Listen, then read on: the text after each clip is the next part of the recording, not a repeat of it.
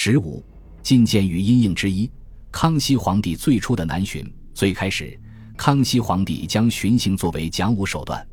一六六八年十月，他将巡行计划通知吏部和兵部，将在冬季农闲季节视察北部边防，并进行军事演练。他许诺很快返回京城，但这并不能令官员们安心。今岁灾变甚多，不宜出边，以致兵民困苦，这是众多反对声音中的一条。康熙皇帝感言的汉谋臣熊赐履立即指责这一出巡计划是盘游田猎，由从古圣帝明王之所申解。他请求皇帝取消计划，恐一时轻忽之行，致意外莫测之悔，并最终将国家置于危险境地，恭为皇上一身。上则宗庙社稷所依赖，下则中外臣民所瞻仰。巡幸使得皇帝无法履行他在太庙及朱坛庙的礼仪职责，故而直接威胁着王朝的稳定。因此，熊赐履抗辩，此不待智者而知其万万不可也。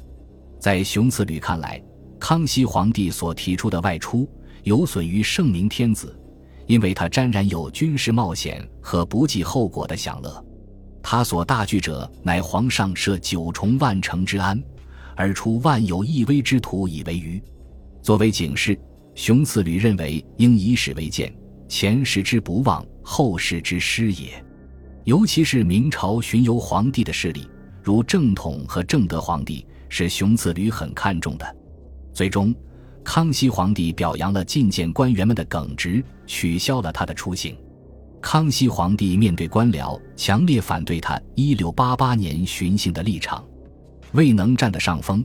但这一经历在随后的意识形态对抗中却对他很有用。尽管熊赐履持有力的反对意见，但他并不完全排斥巡幸的可能。如果康熙皇帝感觉不得已，则从事讲武，熊赐履只能请求康熙皇帝要遵循古松苗显寿之礼，按期举行，非时不经。为了鼓励遵守适合的礼节，熊赐履建议任命方正如臣二员，这就是后来的起居注官，以记录皇帝的言行。这实际上是要求康熙皇帝屈从于这种有着悠久历史的官僚监督形式，接受像熊赐履这样的受过经典教育的官员的监督。起居注管建于一六七一年九月，这是一六六八年熊赐履上谏的直接结果。三个星期后，十月五日，康熙皇帝开始了清朝首次重要的巡行。这不是巧合。皇帝一行的这次行程不是到江南，而是经由塞北到满洲陪都盛京。事实上，清朝起居注的第一条就是宣布康熙皇帝将要前往盛京，商议寰宇一统，亲议太祖太宗山陵斩祭，行告成礼。这一材料揭示。康熙皇帝前往盛京的理由，既非遵循经典成立，也非行仁政，而是为了孝道。更确切地说，是王朝孝道。起居注记载，康熙皇帝自己承认，此行是仰体皇考魏晋之志，来发祥故地，叶太祖太宗山陵。只有在祭礼已成，他才认为朕怀大位。孝道的话语，既是安抚官僚的姿态。也是民族王朝必胜信念的意识形态表达。大臣们盛赞康熙皇帝精诚至孝，古帝王所谓有也。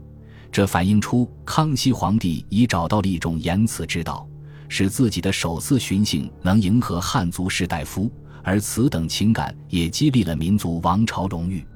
实录中的记载详尽传达出了对于孝道和王朝命运的关切。这一民族王朝胜利的言辞。是通过公然展现军事实力得以进一步增强的。在六十天的行程中，康熙皇帝所做的事情常常与军事有关，这反映了他全神贯注于塞外的部落政治和边境安全。在前往盛京途中，他接见结盟的蒙古部落首领以及地方文武官员。在盛京，康熙皇帝接见盛京将军阿木尔图、宁古塔将军巴海。以及蒙古各部的共识，他大量赏来官员和共识，检阅他们的设计，也展示自己的高超剑术。人们不禁得出这样的结论：康熙皇帝已实现了他一六六八年所提出的巡视北部边防的任务。总之，无论怎样，围绕1668年和1671年巡幸事件的意识形态意义都表露无遗。起居注官声称的国家在1671年和平统一，被证明多少有些言之过早。1673年，康熙皇帝陷入旷日持久的平定三藩之乱以及与以台湾为基地的郑成功势力的军事战争，在接下来的十多年间。康熙皇帝没有时间，也无能力在京畿以外的地方巡行。直到一六八零年代初平定了三藩和收复台湾之后，康熙皇帝才恢复进行了一次大规模的巡行。这一次带有更多的意识形态策略。